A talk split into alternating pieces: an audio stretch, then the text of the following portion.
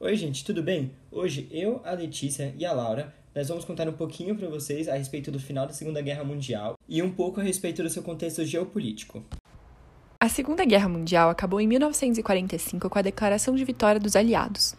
Estes eram principalmente nações europeias, França, Inglaterra e União Soviética, que, luta que lutaram junto com os Estados Unidos contra o eixo Japão, Itália e Alemanha, entre 1940 e 1945. Porém, diversos outros países proporcionaram apoio aos aliados, entre eles o Brasil, que além de proporcionar apoio material, foi um dos poucos países que também enviaram tropas para a guerra. Assim, como parte integrante dos aliados, nosso país exaltou muito a vitória dessa coligação. Durante esse período, por a guerra ter ocorrido em território europeu, esses países desse continente sofreram muita destruição e passaram por crises econômicas e sociais. Um dos países que sofreu, que sofreu grandes impactos foi a Alemanha. Foi dividida em quatro partes entre Inglaterra, França, Estados Unidos e União Soviética, já que foi considerada responsável pela guerra. Além dessa divisão, sua economia foi destruída por conta da multa que tiveram que pagar e sua população dizimada, tanto pela guerra em si, quanto pelos horríveis campos de concentração que matavam judeus, ciganos, homossexuais e todos aqueles diferentes do que a sociedade alemã definia como padrão.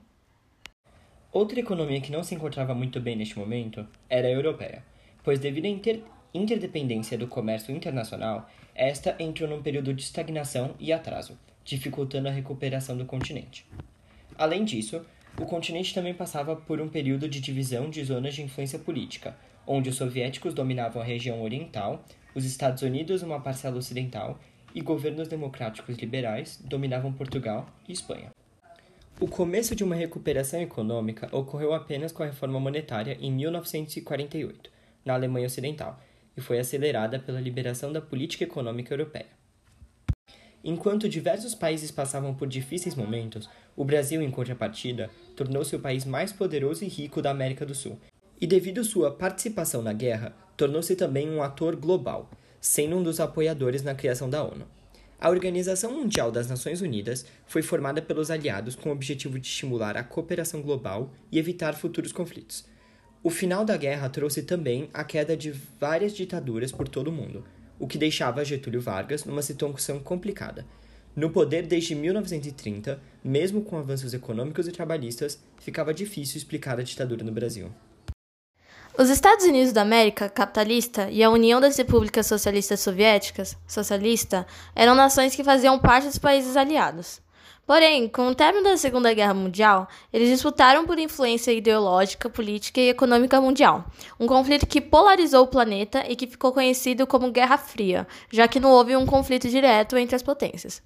De qualquer forma, essa disputa levou ao surgimento de diversas outras guerras, como da, a das Coreias, do Vietnã e a do Afeganistão, além das corridas armamentista e espacial entre as potências.